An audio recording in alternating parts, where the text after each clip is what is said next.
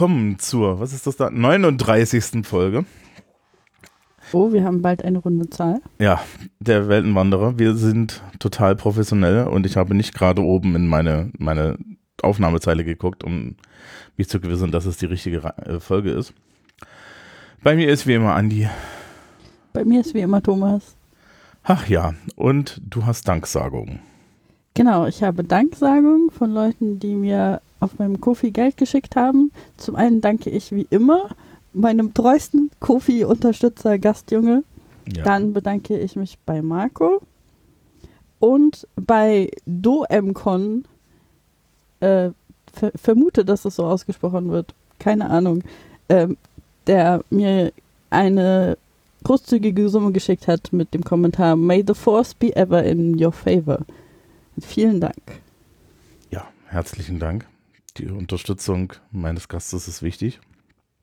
Ja. Mhm. Ich werde ausreichend unterstützt. Man muss sich da keine Sorgen machen. Ich habe irgendwann mal, ich habe irgendwann mal eine, eine großzügige Auphonic-Spende bekommen, die ich bis heute nicht leer, leer gesendet bekommen habe. Also dem, dementsprechend ist das alles noch okay. Gut. Haben wir sonst noch was zu erzählen? Hast du pastellfarbene Bücher? Ähm, es kommt bald ein pastellfarbenes Buch. Okay. Also es ist nicht mal, es ist ein bisschen pastellfarben. Also ich finde das schön, dass das eine Kategorie geworden ist. Ich bin schon ein bisschen das, stolz auf das, mich. Du hast das angefangen. Ja, ich meine, es stimmt ähm. halt als Kriterium, aber. Mhm. Okay, worum geht es in dem nicht ganz pastellfarbenen Buch? Also es ist ähm, der dritte Band von den Frauen vom Lindenhof. Mhm. Ähm, die ich zusammen mit einer Freundin unter dem Namen Katharina Oswald geschrieben habe. Ähm, das ist erzählt, also äh, jedes der Bücher erzählt von einer Generation von Frauen, die die Schreinerei äh, des Vaters wieder aufbauen. Der erste Band spielt in den 50ern, der zweite in den 70ern und der dritte, der jetzt diesen Monat erscheint, und zwar am 27.09., ähm, der spielt direkt am, an der Jahrhundertwende. Also an der letzten. Ja, also 2000. Ja. Genau. Ja.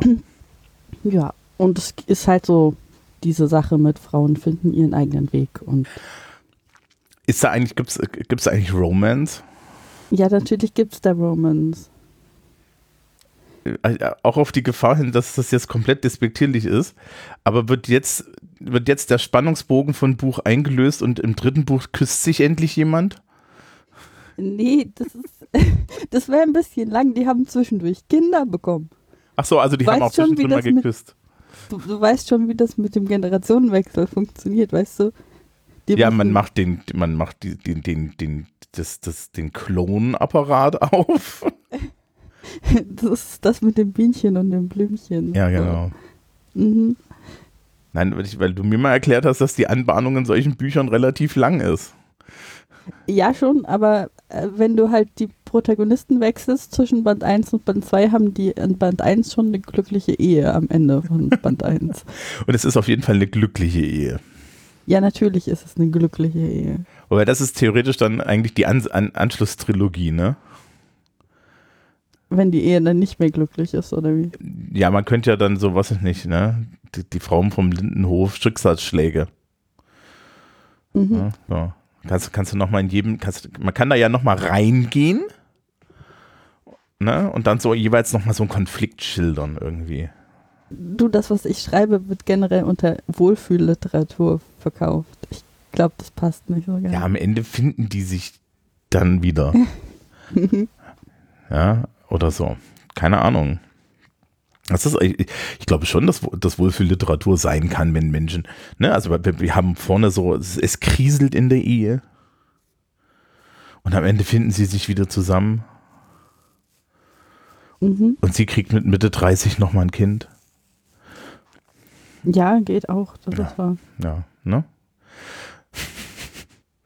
Nein, ich, ja, ich, ich, hab, ich habe immer noch nicht meine, meine, meine irgendwann mal versprochene Ollivander Harry Potter Fanfiction geschrieben. Also ich bin komplett aus dem Markt. Das hat nicht so viel miteinander zu tun, aber gut. Was? Ja, nee, komplett anders. Ist, ist auch nicht Wohlfühl. Nee. Ja. Nee. Ähm, ja, gut. Ansonsten nichts, oder? Nee. Wir sind alle tiefenentspannt. Dann können wir ja dafür sorgen, dass sich die Generationen treffen. Ja, Star Trek Generations. Ähm, ich hatte den, ich hatte den äh, tatsächlich noch halbwegs in Erinnerung. Ja. Mhm. Das ist halt der mit der Brücke. das war, das ist so. Äh, und ich habe mir dann die Stelle mit der Brücke natürlich nochmal angeguckt um, um, und muss ehrlich sagen, es ist ein bisschen unfair. Es ist ein bisschen. Ja. Dass sie eine Brücke auf Kirk schmeißen, oder? Nee, nee, es ist ein bisschen unfair, das mit uh, They dropped, dropped the bridge on him ja, äh, äh, zu machen. Also ich finde, ich finde schon, dass es ein bisschen, also, also es macht narrativ Sinn. Mhm. Ja, dementsprechend finde ich das nicht so schlimm. Aber wir können ja ich muss mal. Auch ehrlich, ich muss ehrlich sagen, es hat mich nicht so gestört, dass ich den Film gesehen habe. Allerdings habe ich halt auch irgendwie, Kirk ist nicht so mein Lieblingscharakter. Ja. Also, sagen wir, sagen wir es mal so, ich finde das schön, dass, dass im Endeffekt dieser Film schon etabliert, dass auch die Menschheit weiterhin von alten Männern gerettet wird. Ja, also, also das fand ich irgendwie auch. Ähm, wir können aber mal vorne anfangen. Mhm. Eine Flasche fliegt durch das Weltall und es ist eine Flasche, die an der Enterprise B zerschellt, die wir bis dahin noch nie gesehen haben. Und weil Modelle teuer sind, ist die Enterprise B natürlich eine Excelsior-Klasse. Ja. Ähm, die Enterprise C haben wir ja noch nie gesehen. Es gab auch mal so Leute, die gesagt haben, können wir bitte mal eine Star Trek-Serie haben, die in dieser Zeit der Enterprise C spielt, weil davon wissen wir gar nichts. Ähm, ja, die Enterprise B ist also eine, Ex eine Excelsior-Klasse, hat einen unheimlich schnucklichen, ähm, sehr bürokratisch wirkenden Captain und hat ihren Jungfernflug. Und auf diesem Jungfernflug nimmt man natürlich Scotty, Chekhov und äh, Kirk mit. Der. Mhm. Er hat, er hat irgendwie seinen Frieden gefunden, aber er ist auch irgendwie, er hat eigentlich nicht wirklich Bock. Ja, ihm ist das alles zu doof und man merkt es. Besonders lustig hier dran ist, liebes Publikum, Edit Bonus. Statt Chekhov sollte eigentlich der Forrest Kelly, also McCoy, mitkommen und deswegen hat Chekhov so random Arzt, ja, so, so, so auf einmal so eine random Arztrolle. eigentlich war da jemand anders vorgesehen. Ähm, und, und die Pilotin des Raumschiffs ist Ensign Zulu, die Tochter von Hikaru Zulu. Ähm, was, was, ich ganz nett finde, weil äh, da, da gibt es ein Continuity-Problem, ne? Also es gibt ja. kein Continuity-Problem, weil das ist in Star, äh, das ist in, in der Kelvin-Timeline ist ja Zulu dann auch homosexuell, wie sein Schauspieler äh, George Takei ja homosexuell ist. George Takei hat übrigens an der Stelle gesagt, ey, das hätte es jetzt echt nicht gebraucht, ja. Weil für ihn war das immer so, ja, das ist eine Rolle und äh, er fand das eigentlich immer ganz nett, dass der, dass, dass es irgendwie Sulu eine Tochter hatte und so, ja. Wobei halt eine Tochter haben auch jetzt nichts darüber aussagt, ne? Ob, ja, ne? wollte ich gerade sagen, also ja, geht ja beides. Ja, es geht ja weiter. Also es, es, es, es, wurde immer ambivalent gelassen, bis man, bis man dann irgendwie das im, in dem letzten Calvin Timeline-Film konkretisieren musste und da gab es so ein bisschen Bohai. Ähm, ja, also äh, Ensign Zulu, ja, und dann Kirk ist natürlich so ein bisschen berührt, ja. It wouldn't be the Enterprise with, without a Zulu at the helm, ja. Und so weiter. Der Kapitän, der neue Captain der Enterprise sagt zu Kirk, ich habe über ihre Mission in, in Grade School gelesen, also an der Uni. wo, halt, wo Kirk dann schon so guckt mit, hm, ich bin alt. Ja, das wir, ist so. Wir, wir, merken, wir merken das mal, der hat hinten einen unheimlich tollen Spruch gegenüber Picard. wo ich echt dann auch so da saß, meine, okay, der Spruch ist einfach mal, das ist mal, das ist mal gut. Ja, also es okay, wirkt alles. Hm? Wir werden diesen Spruch, ich mache mir eine Notiz, dass wir das später nochmal aufgreifen müssen und nicht im Sande verlaufen lassen. Das steht in dieser, in, in meinen Notizen. Mach dir keine Sorgen. Gut. Ich bin halbwegs geplant heute. Ähm, es ist alles slightly sad. Ja. Also man merkt es, es ist halt. Wir haben im letzten Film ja schon besprochen, es, da war es vorbei und dieser Film ist jetzt so der, wo man im Endeffekt, ja, dann wirklich diesen Staffelstabübergabe macht und man merkt das auch gleich. Natürlich kommt es zu einem Notfall. Die Enterprise B ähm, muss Menschen helfen, die in einer Notsituation sind.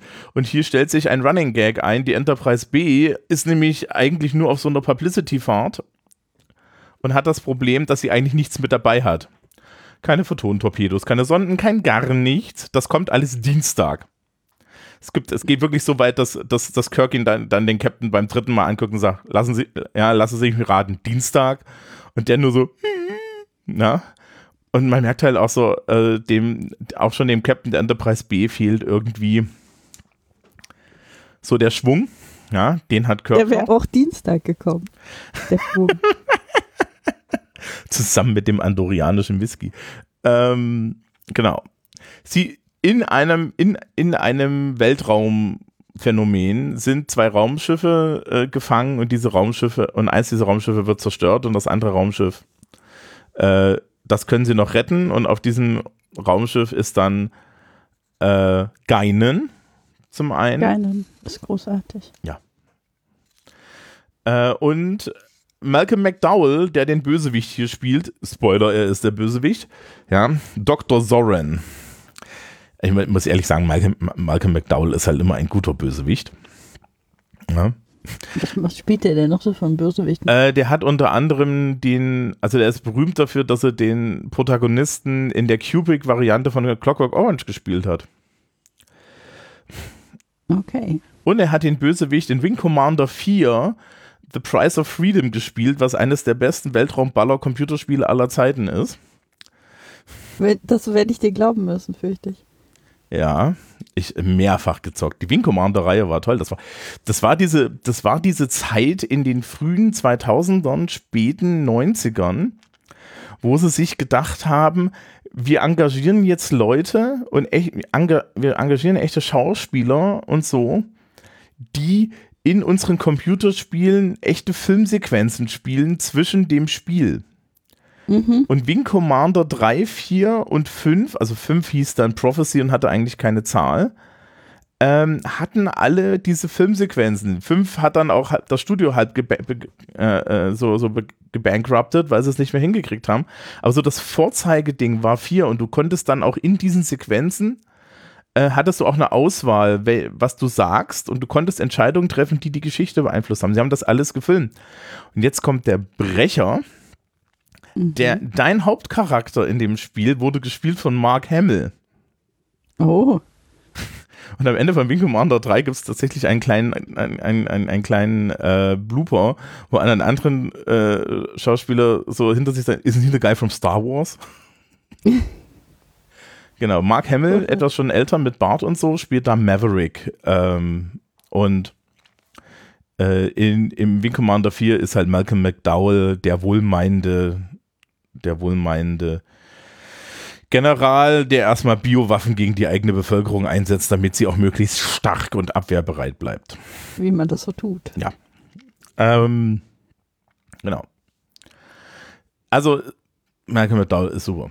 Äh, hat sich übrigens damals gewünscht, dass er keine Alien-Prosthetik bekommt, weil er hatte keinen Bock auf den Scheiß. Ja, finde ich gut. Ja, gut. Verständlich. Ja. So, ähm, was passiert am Ende? Sie müssen aus diesem Band auch wieder raus mit der Enterprise B. Ähm, alles kommt Dienstag, also rennt Kirk runter zur Deflektorschüssel und steckt sie per Hand um, weil anscheinend hat man niemals niemand anderen. Und ähm, just als sie da rauskommen, schlägt ein Blitz in, an der Stelle in die Enterprise B ein, in der Kirk ist. Und als sie, als sie draußen sind, ist halt ein großes Loch im Rumpf und Kirk ist weg. Und es gibt eine sehr schöne Szene, wie äh, Scotty und Chekhov und äh, die, die, dieser Waschlappen von Captain äh, ins Weltall hinaus gucken und, und glauben, dass Kirk tot ist. Ja? Und ich habe mir an der Stelle aufgeschrieben, also dieser Film hatte im Vergleich zu den restlichen Filmen ein ganz anderes Special Effect Budget. Also das sieht man, ne? Die haben sie wirklich mal Kohle ausgegeben. Ja, ja, gut. Ja, wir glaub, schalten. Das, hm? das äh, mussten dann irgendwann auch mit der Zeit gehen, ne? Ja, wobei, das ist alles noch, das ist alles noch hm. praktische Effekte. Also es gibt dann ja diese, ne, wir haben dann ja hinten ähm, diese, diese grazia graziöse Landung, ne? Äh, das ist alles praktische Effekte. Das ist noch so vor der Zeit, wo das mit CGI war. Ähm, wir Ja, ich glaube zu der Zeit, also frühe CGI ist doch halt einfach scheiße. Ja, naja, das wissen wir wiederum von Star Trek, äh, von Star Wars. Ba Babylon 5. Ähm, weiß ich nicht. Bei Babylon 5 habe ich unheimlich viel Gnade, weil das ist. Sie haben es halt durchgezogen, ja. Ja, okay. Und es hatte, es gab dem allen einen Flair. Ich meine, heutzutage kannst du das echt nicht gucken, weil da fällt dir sofort auf, dass es genau ein Gang ist mit einem Matte-Painting und so, ja. Aber das, das, das war noch okay. Also ich finde, glaube ich, tatsächlich diese, die, diese, bei Babylon 5 haben sie gewusst, was sie tun. Und bei Star Wars, hier die, die Prequels, da war es dann so, dass sie alle geglaubt haben, dass sie schon wissen, was sie tun. Ja, okay. Also so, so würde ich schon so, so ein bisschen den Unterschied machen. Ähm, naja. So. Ja, Malcolm McDowell äh, ist also hier unser Böser, das können wir schon mal machen. Ähm, und wir schalten aber jetzt auf ein Schiff. Auf einem Schiff auf dem Meer. Es ist natürlich die USS Enterprise. Die komplette Crew der TNG Enterprise trägt äh, äh, Klamotten aus dem Zeit der äh, aus dem Zeit irgendwie der großen Segelschiffe, ja, so alle mit Dreispitz und so. Und Worf wird zum Lieutenant Commander befördert und muss sich seinen Hut äh, auf einer Planke stehend über dem Wasser äh, selber äh, irgendwie per Hüpfen bekommen, weil, weil sie ne, man kriegt anscheinend keine Anstecknadel oder so, keine Ahnung. Ja. Wäre zu einfach gewesen. Ja, nat na ja, natürlich kriegt das hin, weswegen dann Riker die Planke entfernt, damit er trotzdem ins Wasser fällt. Das finden alle lustig.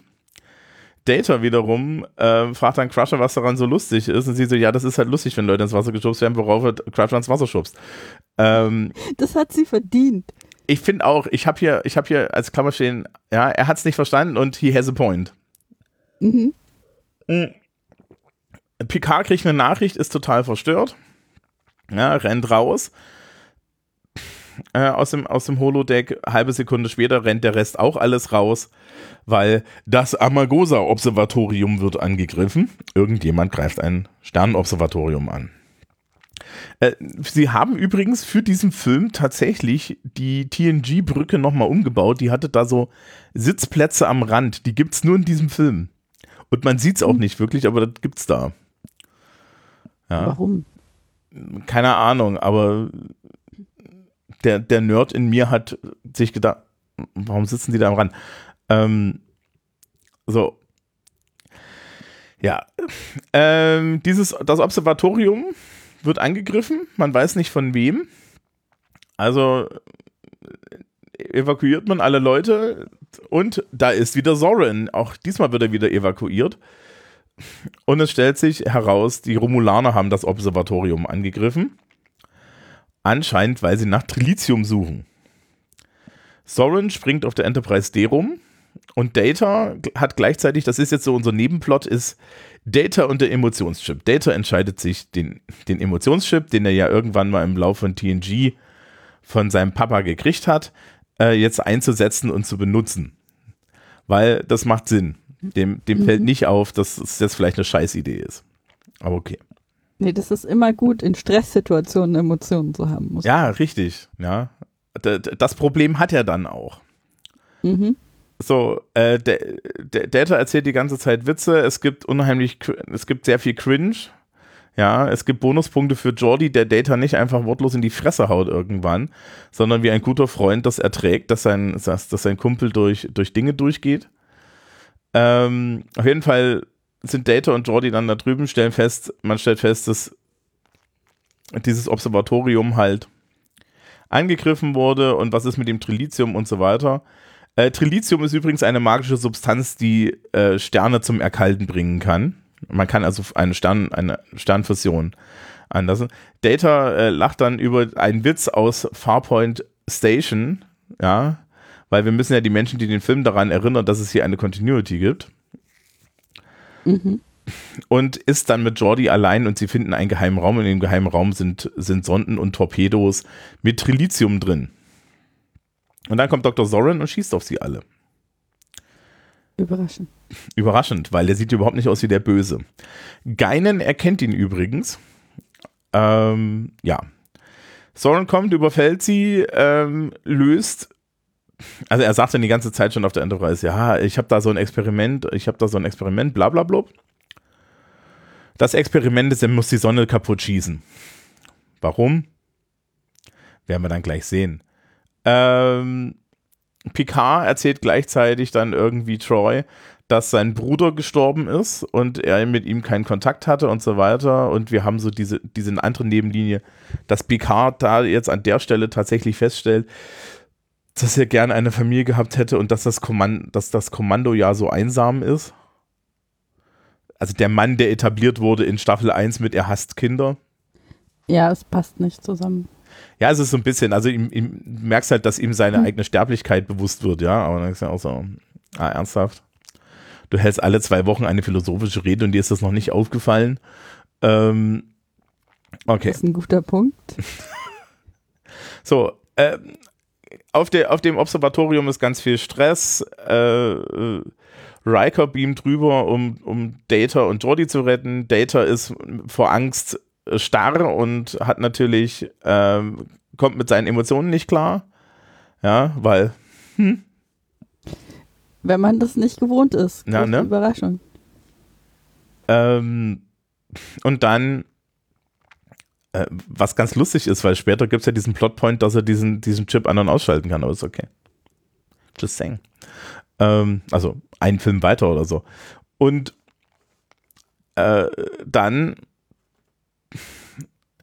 ja, ähm, und Soren wird weggebeamt und zwar auf einen klingonischen Bird of Prey. Und da, also das ist, das ist ganz spannend bei diesem Film. Man hat unheimlich viele Plotpoints hier reingewoben, die aus TNG stammen. Wenn du diesen Film guckst und du kennst, du hast The Next Generation nicht geguckt, denkst du dir an etlichen Stellen, wer zum, also, also also denkst du so, entweder wer zum Fick sind diese Leute oder aber wahlweise, ja, ähm, wenn du TNG geguckt hast, denkst du dir, oh, guck mal, ein Easter Egg. Also es ist, ne, auf dem äh, Bird of Prey sind nämlich Lorsa und Betor, die Schwestern von Duras. Wer war jetzt Duras? Ein Klingone. Ein Klingone, richtig. Und zwar der Klingone, der heimlich den äh, hoher Kanzler werden wollte, aber ähm, Picard und Worf haben das verhindert und stattdessen ist es Gauron geworden, die zärtlichsten und hübschesten Augen im ganzen klingonischen Imperium. es tut mir leid. An der Stelle, liebes Publikum, werde ich euch und natürlich, weil wir, weil wir in der Zukunft sind, den Mastodon-Account, einen meiner Lieblings-Mastodon-Accounts verlinken. Kennst du Coach Gauron? Nein, kenne ich nicht, aber jetzt bin ich sehr gespannt. Coach Gauron ist im Endeffekt ein Highschool-Coach, aber als Gauron. Also es gibt okay. dann halt auch so Bilder. Es gibt dann so, ja, er hat dann, er hat dann halt immer motivierende Sprüche, aber so auf, Kling, auf Klingonisch, ja, so. so dieses, okay. ja, a warrior never lets his friends alone. Das finde ich großartig, klingt wunderschön. Das ist wie, ähm, es gab doch auch noch diesen mit Conan der Barbarian, Barbarian als Office Worker. Den gab es doch auch noch, ja. Also so, so, so dieses. Es gibt auch einen nervigen, es gibt auch einen jammernden O'Brien-Account oder so, ja. Es gibt sehr viele Sachen in dieser Hinsicht. Genau. Also Lossa und Betor sind hier ein Plotpoint. Soren entführt Jordi ja, und ähm, äh, äh, Riker sammelt einen heulenden Data ein. Ja. Ich hab, muss ja ehrlich sagen, diese Sache mit diesem Emotionschip, die hat mich sehr genervt, als ich diesen Film geschaut habe. Es wird auch übertrieben. Es, es, es, es, ja, also, also, ich weiß nicht, Brent Spiner, es ist krasses Overacting dabei aus meiner Sicht, ja. Also es ist immer so, so, der hatte da bestimmt bei Spaß, aber es war halt auch so ein bisschen, es ist so ein bisschen übertrieben. Generell so und so, dieser Film ist eigentlich eine riesengroße TNG-Episode. Mhm. Dem, dem, dementsprechend so ein bisschen corny. Ja. Ähm, nehme mal an, die sind davon ausgegangen, dass sowieso niemand anderes diesen Film guckt, als die Leute, die halt auch TNG gucken. Ja. Das mag sein. Äh, Soren fliegt, äh, Soren fummelt am Visor von Jordi rum und äh, versucht aus Jordi irgendwelche Dinge über Trilithium herauszubekommen und Jordi weiß natürlich nichts, weil Jordi fuck no weiß davon, ja. Aber Soren kackt dann erstmal Lorsa und Betor an dafür, dass, dass irgendjemand doch mitgekriegt hat, wo sie sind. So. Ähm, wir kriegen im Endeffekt zwei Minuten Exposition. Das ist wirklich, es ist wirklich zum Schreien. Ja. Wir kriegen zwei Minuten Exposition. Sie finden sofort heraus, wer Soren ist, weil das steht im Computer, worauf einmal Picard mit Geinen redet und Geinen so, ja, ja, ich kenne den Typen, der will zurück in den Nexus. Dieses Energieband ist der Nexus. Der Nexus ist im Endeffekt eine fliegende Droge. Du bist immer glücklich, wenn du im Nexus bist. Ja, gut. Und er möchte dort wieder hin zurück. Ja, und Geinen sagt, sie hält sich deswegen extra davon fern, weil was soll der Scheiß, ne? Ja. Ähm, und dann steht er zusammen mit Data in diesem Astro-Laboratorium, das sie dann ja später auch so ähnlich in, bei, bei Voyager hatten und verfolgen, äh, also erstmal, ja, scheißt Picard Data zusammen, dass er sich gefälligst wie ein Offizier verhalten soll und aufhören soll zu weinen irgendwie. Ja, äh, er hat keine Schuld daran, dass Jordi zurückgelassen ist, auch wenn er sich jetzt scheiße dabei fühlt. Ja, also, also nach dem Motto, herzlichen Glückwunsch, dass du Emotionen hast, now man the fuck up. Ja. Mhm. Ich meine, das ist wirklich, das war eine Entscheidung. Er hätte sich entscheiden können, keine Emotionen zu haben. Das war halt einfach ja. nicht klug. Ja, er, er fand es doof, den Doktor versenkt zu haben. Wo wir dann alle sagen, es ist okay gewesen, ja, she had it coming. Und jetzt so ein Scheiß, ja. Ja. Okay. Ja, aber Picard komfortet ihn erst und dann scheißt er ihn zusammen, ja, von wegen, nein, sie werden jetzt hier nicht, sie werden jetzt hier nicht irgendwie, äh, ja, sie werden jetzt hier nicht freigestellt, ja, der Rest, der Rest auf der Brücke muss auch mit seinen Emotionen klarkommen. Ja. Fragen Sie mal Worf, der hat dauerhaft Hass. Ähm, okay.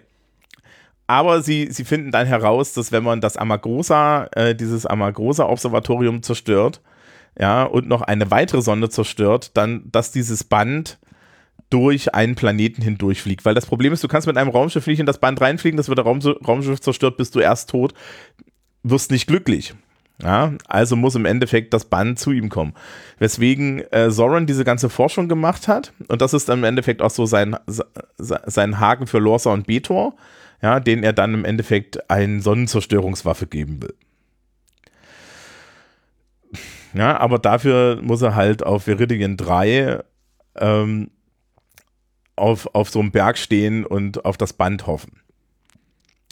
Das Problem für die Enterprise ist aber Viridian 4. Auf Viridian 4 wohnt so eine Viertelmilliarde Leute in einer Pre-Warp-Zivilisation, die halt irgendwie dann halt mit draufgehen, weil Soren schießt die, schießt die Sonne kaputt. Ist ja doch Bisschen auch unpraktisch. Doof. Ja, ne? Mhm. So, also fliegen sie nach Viridian 3. Picard macht einen Gefangenenaustausch, also er macht, den, er macht einen Deal mit, mit Soren, er gegen Jordi. Na, ja aber er macht halt gleich den Deal, dass er sich zu Soren auf den Planeten beamen lässt und Jordi kommt dann auf die Enterprise. Ähm, Jordis Vis mit Jordis Visor wurde rumgefummelt und deswegen verrät dann Jordi unwittingly an Lorsa und Beto die Schildfrequenz. Ja.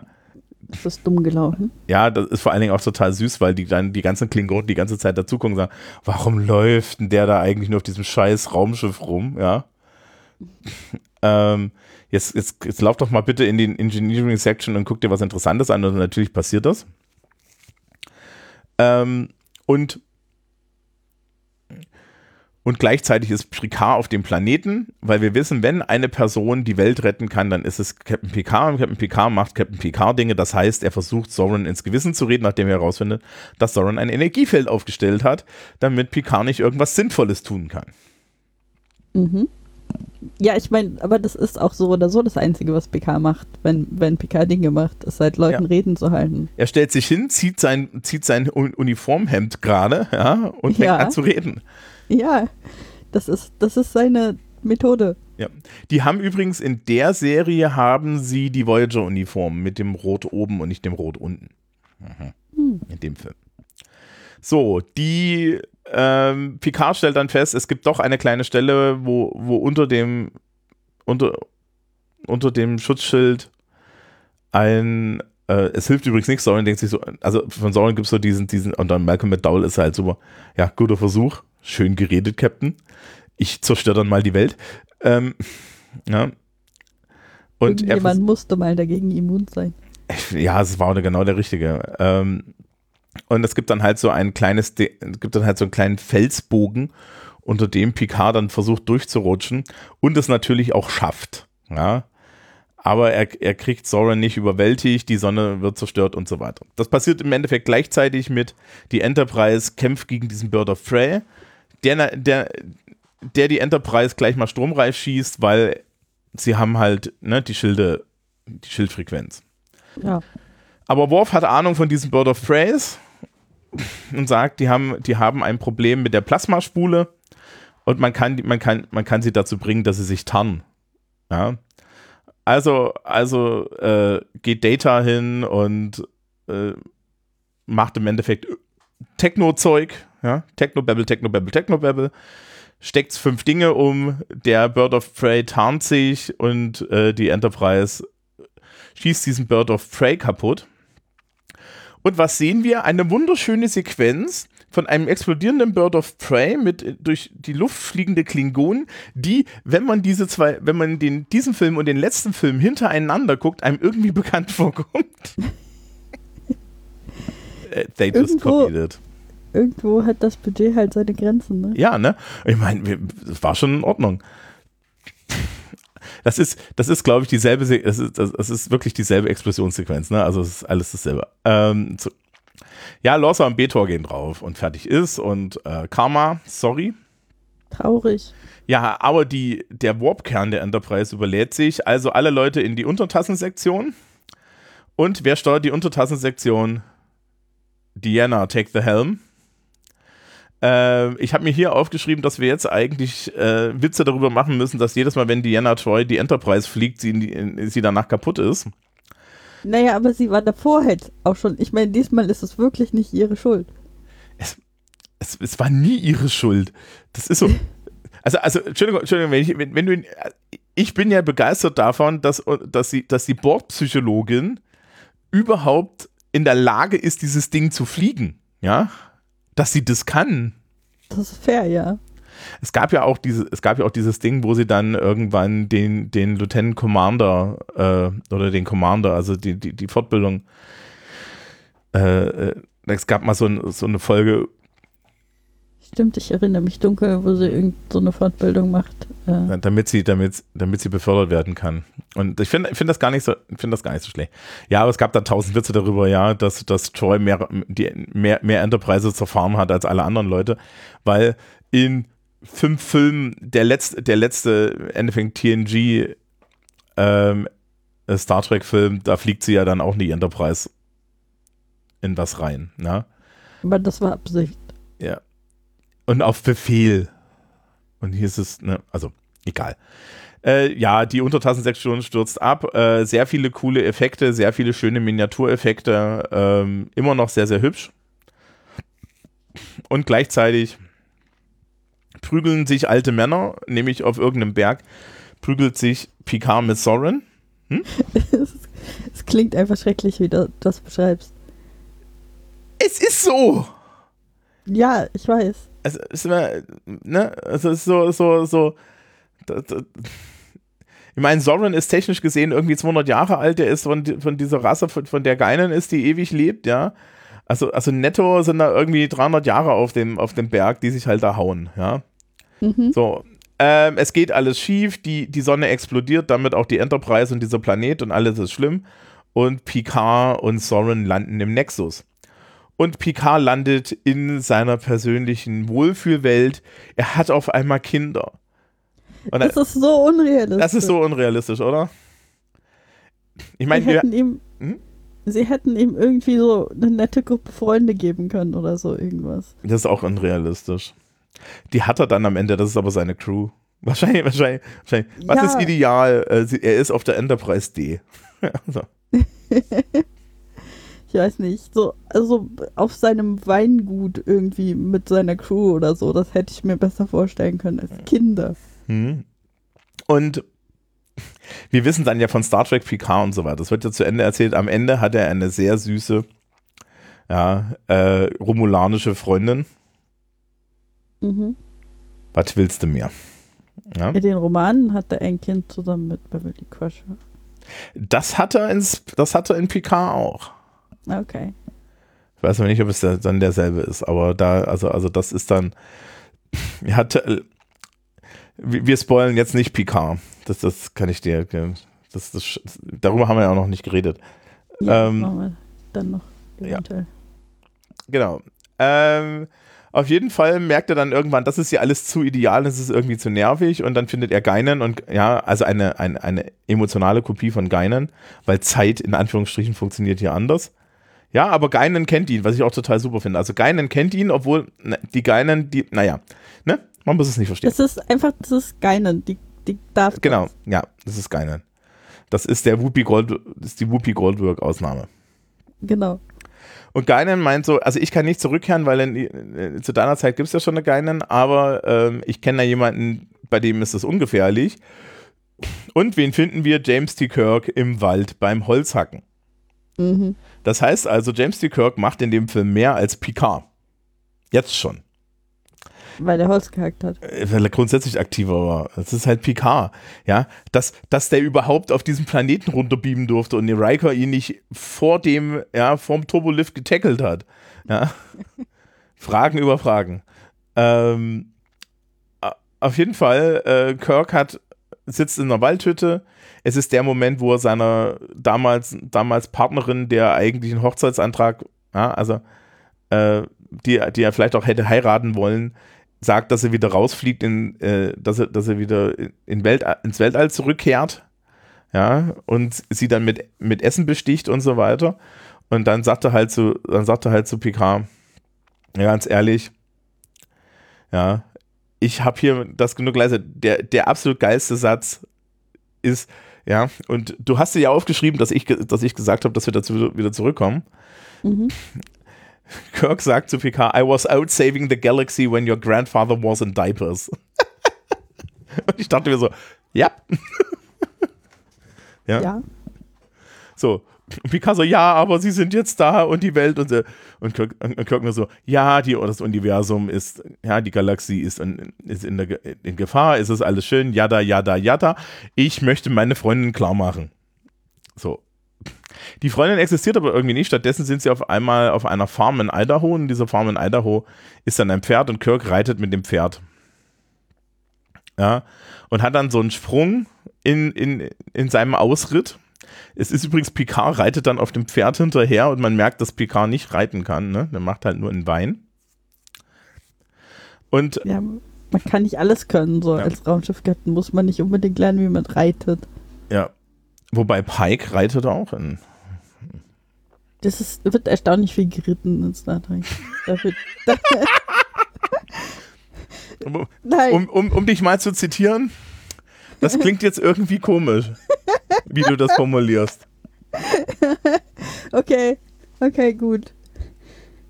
Ich verstehe, was du meinst. Low hanging fruit.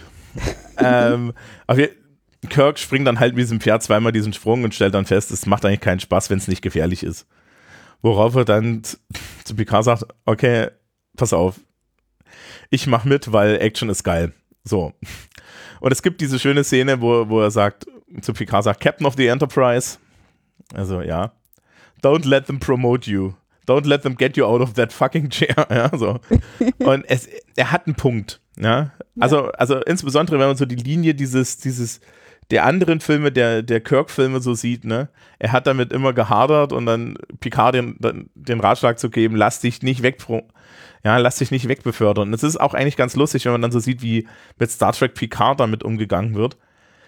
Ähm, in Star Trek Picard hat Picard nie wirklich, also in keiner dieser Staffeln hat Picard wirklich einen Drive daraus er hat am Ende immer einen Grund, aber er hat nicht wirklich Bock. Ja, also man merkt, dass er, der Bock kommt dann ein bisschen wieder mit den folgenden Staffeln, aber er hat nicht wirklich, wirklich, er hat nicht wirklich Lust, sondern es wird in, in, in die meisten dieser Sachen mehr hineingeworfen, während Kirk halt gerne mehr gehabt hätte.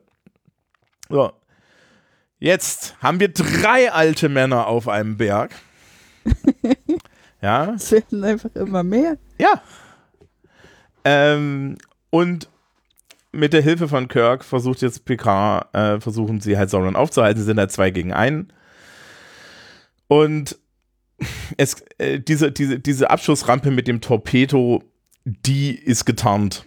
Und es gibt ein Controlpad, mit dem man dieses Ding enttarnen muss. Und das Controlpad liegt auf einer Brücke und diese Brücke ist instabil geworden, weil Sauron selber auf diese Brücke fünfmal geschossen hat, weil Kirk darüber gelaufen ist.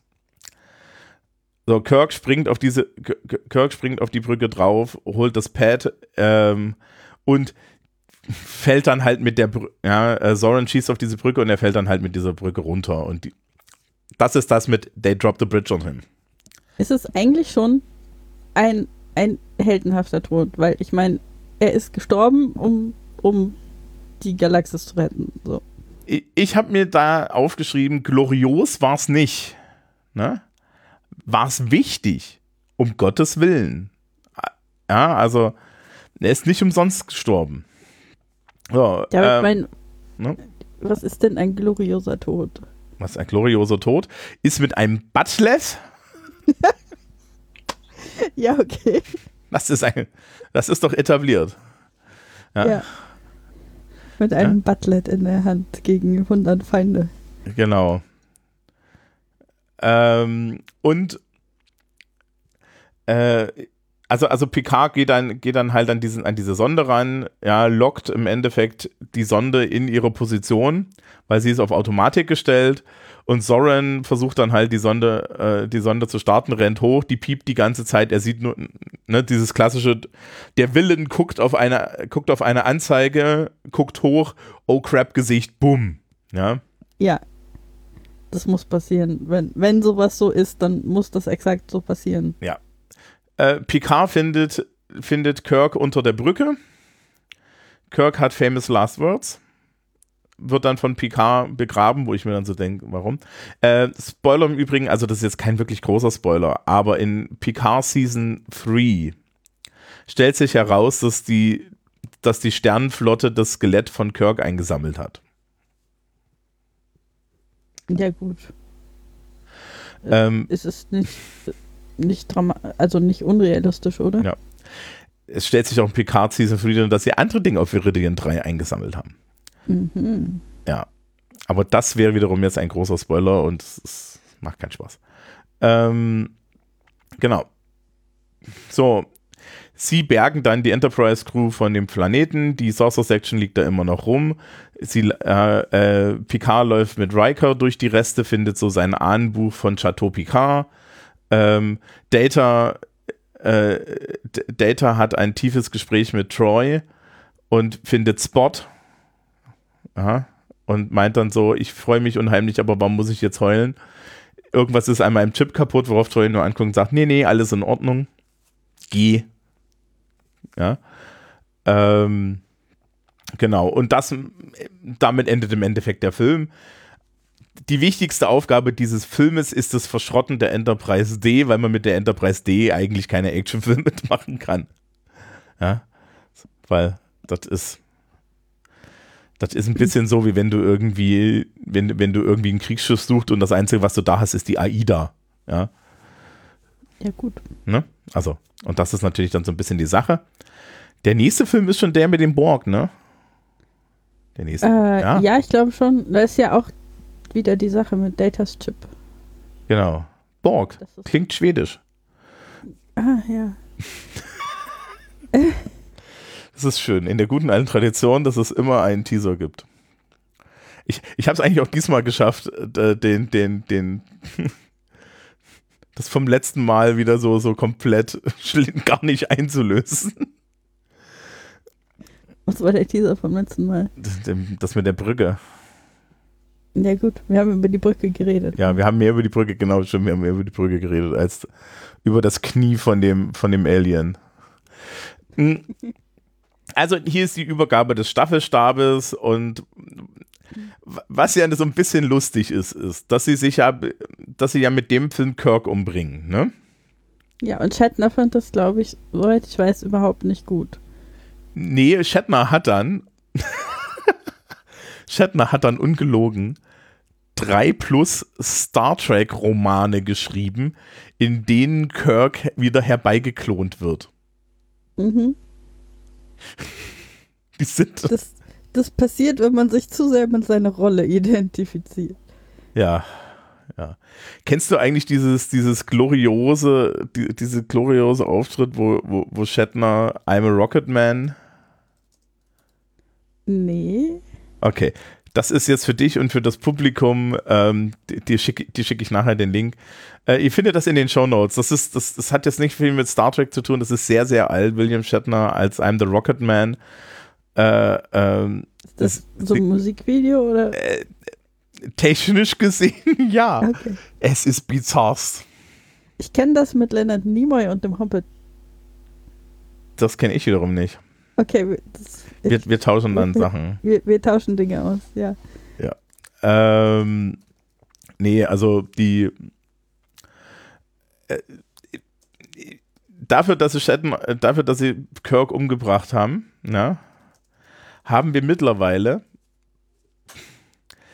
den Kelvin Shatner, wir haben den Strange New Worlds Shatner, äh, also wir haben zwei neue Kirks, wir haben den Kelvin Kirk und wir haben den Strange New Worlds Kirk.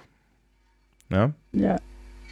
Also. Das, das ist halt, sie haben, sie haben ihr Möglichstes getan, damit nicht die Leute fordern, dass Kirk nochmal zurückkommt. Und das hat einfach nicht gehalten. Das ist wie bei Sherlock Holmes. Ja, ähm, ich finde aber auch, ne, wir werden ja dann irgendwann nochmal über diese J.J. Abrams Filme reden müssen. Ja, ich fürchte auch. Liebes Publikum, es gibt wieder dann den Moment, wo Andy über J.J. Abrams redet. ja, den wird es auf jeden Fall That's geben. a trope for, for, for us. Mhm. Ähm, und der Kirk, der jetzt in Strange New Worlds auftritt, der ist ziemlich gut. Das ist, ja. Das werde ich auch noch schauen müssen. Ernsthaft, also wenn du von mir eine Schauempfehlung haben möchtest, mhm. ähm, beide Staffeln Strange New Worlds, es ist glorios. Ich habe äh, ernsthaft noch nie so gutes Star Trek gesehen. Und die dritte Staffel von Picard. Okay. Die ersten zwei Staffeln von PK kann man sich komplett schenken. Ich habe ich hab gegensätzliche Dinge über die dritte Staffel von PK gehört, aber. Was, ja, das ist von Leuten, die. Das ist von. Le ich versuche das jetzt ohne Spoiler. Die Menschen, die die dritte Staffel von PK nicht gut finden, ähm, möchten nicht, dass jemand, dass jemand so, so zehn Folgen lang mit möglichst dünnen Plotfäden die ganze Zeit an ihren Nostalgie-Herzsträngen zerrt. Ja? Ja, okay. Ich, ich verstehe, also, wie man das nicht gut finden kann. Also der Plot ist komplett bescheuert. Ja. Mhm. Darum geht's nicht. Ach so. Darum geht's nicht. Geht's, also, also du guckst dir das an und du denkst dir dann die ganze, denkst dir dann irgendwann, okay, ich nehme jetzt diesen ganzen Kram einfach hin ja, ich nehme das auch hin, dass das irgendwie kompletter, kompletter Bull ist. Aber ach. Das klingt nach der J.J. Abrams Methode. Nee, es ist nicht die J.J. Abrams Methode. Okay. Die J.J. Abrams Methode ist, die J.J. Abrams Methode ist, wir müssen alles größer, besser und so weiter machen. Ähm, also, also PK 3 ist im Endeffekt, wenn du ein das wurde von einem Hardcore-Trekkie gemacht, der sich gedacht hat, TNG ist nie anständig zu Ende gegangen. Das machen wir jetzt mal. Ja, gut. Ja. Das ist, also es, es ist im Prinzip Fanfiction auf dem großen Bildschirm. Ja, und ich, find, ich finde auch gut, dass es, also sagen, so viel kann ich verraten, ohne das jetzt zu spoilen am Ende der letzten Folge ist ähnlich wie, und das ist eigentlich ganz lustig, dass wir darüber reden, wenn wir über Generations reden. Äh, mit Generations ist klar, die Original Series ist vorbei. Mhm. Das endet da. Punkt. Ja. Und mit Picard Staffel 3 ist klar, TNG, das endet da.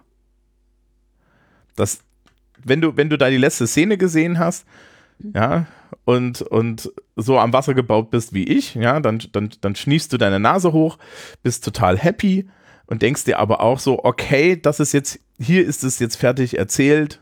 Es gibt, es, ne, es gibt Narrativ, außer wir sind absolut geldgeil, keinen Grund mehr, diese Leute und, und diesen Charakter nochmal herauszuzerren.